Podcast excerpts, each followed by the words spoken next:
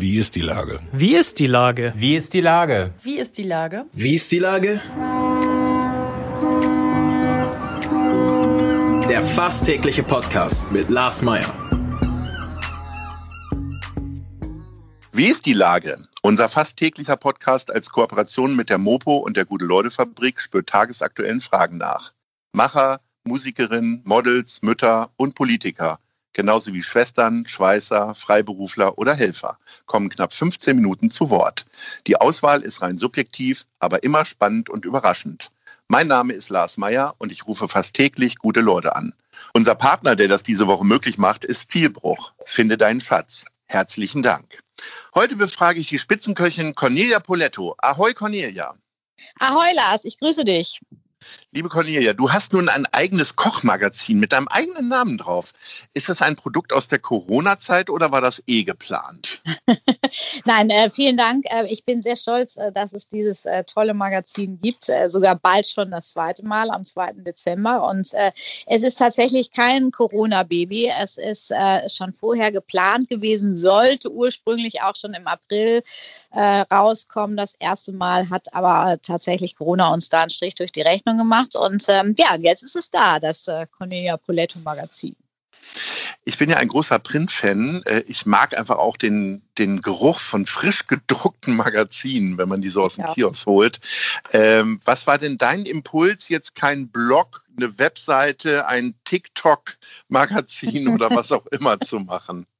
Du, es, es war im Grunde genommen genau äh, so, wie du es sagst. Für mich gehört eben tatsächlich ein Printmagazin auch zur totalen Entspannung dazu. Also wenn ich wirklich mal Zeit habe, ob ich auf dem Sofa sitze oder ob ich unterwegs bin, dann gehe ich tatsächlich an den Kiosk, kaufe mir einfach äh, auch positive Magazine, die Freude bringen, ob die äh, von Genuss, von, von leckerem Essen, oft von Mode, von all den schönen Dingen, Einrichtungen äh, sprechen. Und äh, das macht mir einfach so viel Spaß, dass ich gesagt habe, ich will genau entgegen allem anderen äh, ein richtig tolles Printmagazin haben. Barbara Schöneberger, Guido Maria Kretschmer. An wem äh, hättest du dich denn am meisten orientiert? Du bist ja jetzt rein ein Kochmagazin, aber äh, von welchem Magazin bist du denn richtiger Fan? Also ich muss ehrlich sagen, ich, äh, ich finde tatsächlich das Barbara-Magazin äh, super, weil es einfach auch so eine Leichtigkeit hat und weil es eben auch so positiv ist und äh, da nicht unbedingt Diäten und Gesundheitstipps äh, stattfinden. Und deswegen find, ist das so mein persönlicher Liebling. Und äh, was war jetzt so inhaltlich so ein bisschen so die Linie für dein Magazin? Weil im Grunde äh, wäre es ja langweilig, jetzt nur Rezepte zu präsentieren. Und das würde dich ja auch wirtschaftlich wahrscheinlich schädigen, weil äh, ich sag mal, Kochbücher sind ja immer noch eine gute Einnahmequelle für euch Fernsehköche, oder? Absolut, absolut. Also da, von daher, also, äh, ja, Rezepte gehören natürlich dazu, aber das Magazin dreht sich wirklich äh, rund um Genuss, äh, dreht sich natürlich auch um mein Leben. Ja, mein Leben hat natürlich auch mit Kochen zu tun, deswegen die Rezepte.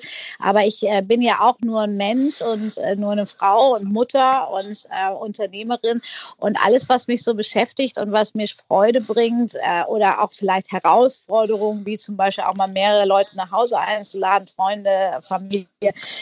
Das sind so Themen, die äh, Freude bringen, ja. Ähm, wir haben ja alle schon über die vielen negativen Aspekte der Krise gesprochen. Gibt es für dich auch positive Aspekte? Stehst du jetzt wieder mehr hinterm Herd? Kann man sich ja fast nicht vorstellen. Äh, oder irgendwie anders? Back to the roots für dich? Also ich finde es wirklich tatsächlich äh, positiv, dass ich ähm, viel mehr Zeit habe, ähm, mich mit meinen Mitarbeitern, meinem Restaurant zu beschäftigen, äh, auch kreativ zu werden, Ideen zu entwickeln, weiterzuentwickeln, wo ich sonst nicht dazu gekommen bin.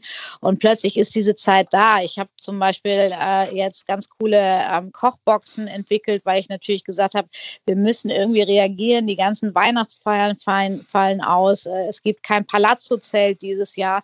Und jetzt gibt es halt eine Poletto Kochbox, das äh, Pacchetto Poletto. Und äh, das beinhaltet äh, ein Drei-Gänge-Menü, aber wirklich nur mit allen Zutaten für zwei Personen, noch nichts irgendwie fertig gekocht, außer dem Gemüsefond, den wir dazu liefern.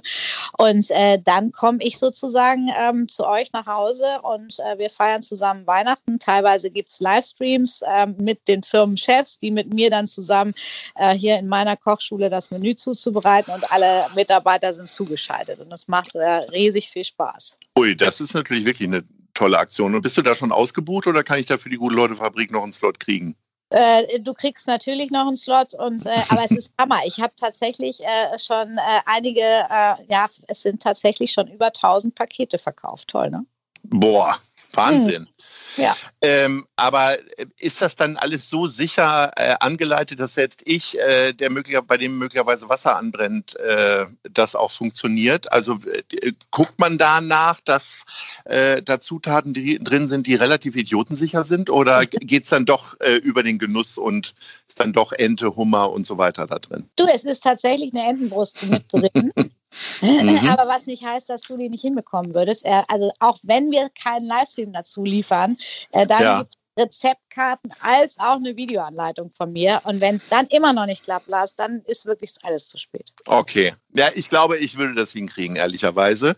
ähm, was ich noch nicht so richtig hinkriege, demnächst ist ja Grünkohlzeit. Wir warten ja alle auf den, auf den ersten Frost. Ähm, wie sieht denn dein Grünkohlgericht aus? Du, ich bin tatsächlich bei Grünkohl äh, eher die klassische. Also bei mir gehört da wirklich äh, Schweinebacke und Kohlwurst rein. Äh, bitte das Kassler immer separat garen. Das wird sonst nämlich einfach so hässlich grün und trocken. Und äh, ich bin, also ich bin wirklich die Klassikerin und äh, bitte auch nicht unbedingt mit süßen Kartoffeln. Okay. Und äh, aber sowas würde in der, in der Kochbox wahrscheinlich nicht stattfinden, ne? Ja, ich glaube einfach, ich meine, sag du doch mal ganz ehrlich, hättest du, wenn mhm. du jetzt eine Kochbox von mir bekommen würdest, würdest du ja. sagen, super, das habe ich mir gedacht, dass die Polette mir ein Grünkohlrezept da reinstellt. Naja, auf der anderen Seite mag ich ja die vermeintlich einfachen Gerichte bei dir. Also das halbe Hähnchen ist ja nun eines der besten der Stadt, muss man ja mal sagen. Du, und es ist Insofern. auch unser Corona-Bestseller. Also das Corona-Hühnchen, äh, wie wir es zurzeit nennen, ähm, hat uns tatsächlich äh, schon viel Erfolg beschert und ähm, unser Takeaway ähm, immer wieder aufblühen lassen, auch im zweiten Lockdown. Ähm, springen wir mal ein paar Wochen weiter und kommen wir mal eher zu einer vegetarischen Variante. Was wäre denn so deine Idee für Weihnachten? Weil Weihnachten ist ja klassisch gesehen ja sehr fleisch- oder auch äh, fischlastig. Gibt es so jetzt schon ein traditionelles vegetarisches Gericht? Du, ich habe tatsächlich äh, bei der Entwicklung und dem Gedanken meiner Kochboxen ein sehr schönes vegetarisches Hauptgericht entwickelt. Das ist nämlich ein äh, Orangenrisotto mit ähm, mm. auch kleinen Kumquats, die so wunderbar äh, glasiert werden mit ein bisschen Honig und dazu einen gratinierten Fenchel. Äh, schmeckt fantastisch, hat auch so diesen Knusper, den man sonst bei der Entenhaut ja gerne mag, aber Vegetarier eher weniger.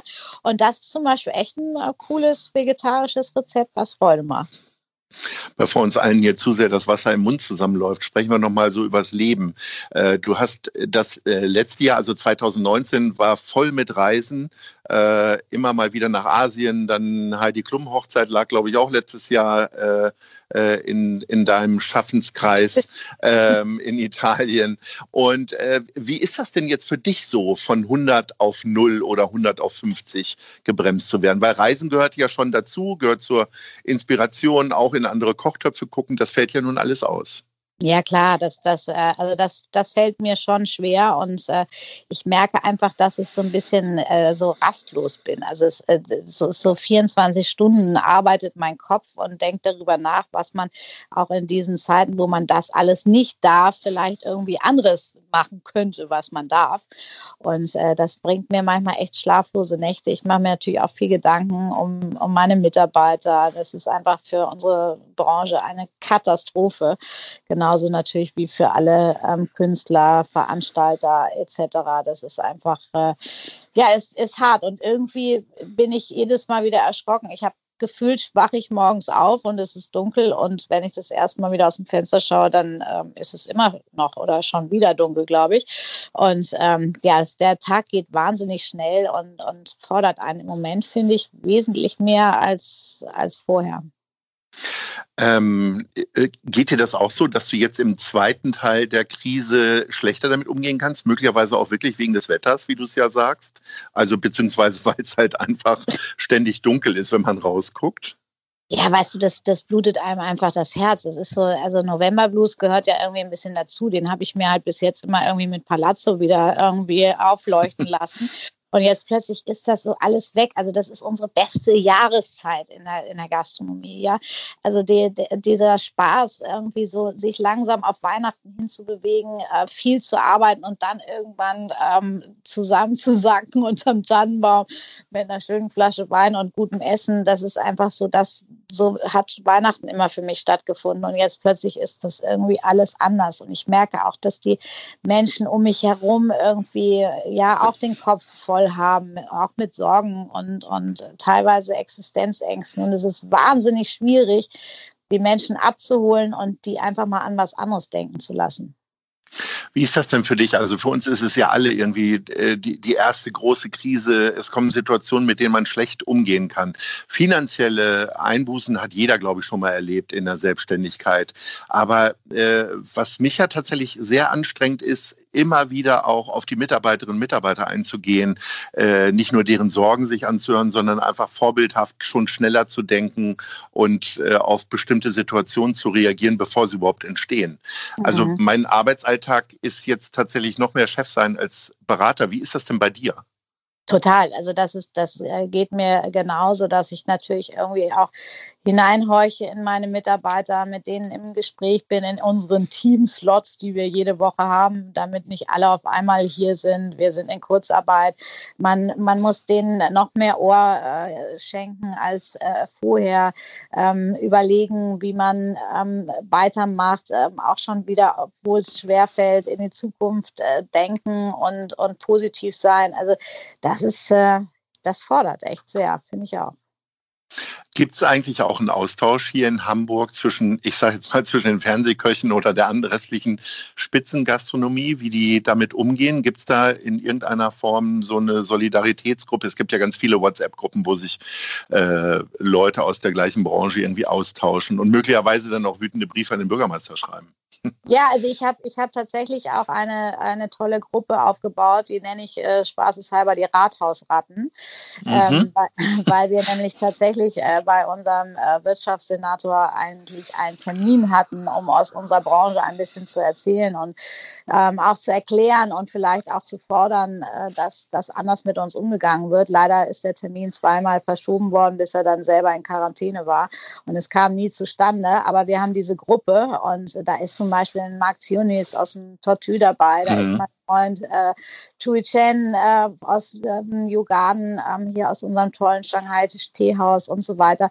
Und äh, wir sprechen, äh, wir treffen uns, wir äh, WhatsAppen uns und äh, bauen uns eigentlich auch gegenseitig ein bisschen auf, äh, geben gegenseitig Ideen weiter. Als ich diese Box äh, überlegt habe, hat Chui Chen, habe ich gleich gesagt, oh, du musst eine Picking-Enten-Box machen, das läuft bestimmt richtig gut, da ist er auch gerade dabei. Also ähm, so sind wir schon im, im guten Austausch. Und wenn wir hier in Hamburg ja auch die Küchenschlacht aufnehmen, dann treffe ich eben auch meine Kollegen, ob das Karl-Heinz Hauser, Christoph Rüffer, Thomas Martin und wir sprechen natürlich über all das, was, was im Moment uns sehr, sehr beschäftigt. Ne? Was wäre denn deine erste Forderung an den Wirtschaftssenator Westhagemann? Ich kann, ich kann tatsächlich total nachvollziehen, dass wir ähm, mit diesen Zahlen ähm, uns so viel wie möglich zu Hause aushalten sollen. Aber ich glaube tatsächlich, es gibt keinen sicheren Platz als ein Restaurant. Ja, also äh, ich finde, ich fordere auch tatsächlich eine Zertifizierung und zu sagen, hey, belohnt uns doch mal dafür, dass wir diese ganzen Hygienekonzepte aufgebaut haben. Ich habe vier Luftreinigungsgeräte mittlerweile in meinem kleinen Restaurant, Desinfektionssäulen, Check-in, Check-out, wenn die Gäste kommen. Also ich glaube, glaube, keiner bewegt sich so diszipliniert äh, wie in einem Restaurant. Also wenn ich zu Hause auch mal Gäste, auch wenn es nur aus einem Haushalt zwei sind, einlade, dann kommen die eben nicht mit Maske rein. Ja, also das, das ist einfach anders. Und deswegen äh, bin ich so traurig darüber, dass wir ähm, da noch nicht mal irgendwie Ohr äh, finden und äh, Gehör finden. Also das ist, ja, das ist traurig. Vielleicht können wir ja jetzt durch diesen Podcast ein wenig äh, nachhelfen. Ich weiß, der Podcast wird auch in der Wirtschaftsbehörde äh, gehört. ähm, finde ich ja. wirklich ganz wichtige und tolle Aussagen, weil ähm, es ist tatsächlich so, ich bin ja auch gerne in der Gastronomie, wie du weißt, unterwegs ja. und äh, tatsächlich ist das eine Branche, wo man jetzt durch die wenigen schwarzen Schafe irgendwie alle quasi in Sippenhaft nimmt und das ist natürlich echt nicht schön. Liebe ja. Cornelia, ich bedanke mich recht herzlich. Ich wünsche dir eine gute Zeit, so gut es denn geht und hoffe, dass wir uns bald widersprechen und viel Erfolg mit deinem Kochmagazin, was demnächst wieder rauskommt. Herzlichen Vielen Dank. Ich wünsche dir auch alles Gute. Tschüss, Lars. Tschüss. Tschüss. Ciao. Dieser Podcast ist eine Produktion der Gute-Leute-Fabrik und der Hamburger Morgenpost.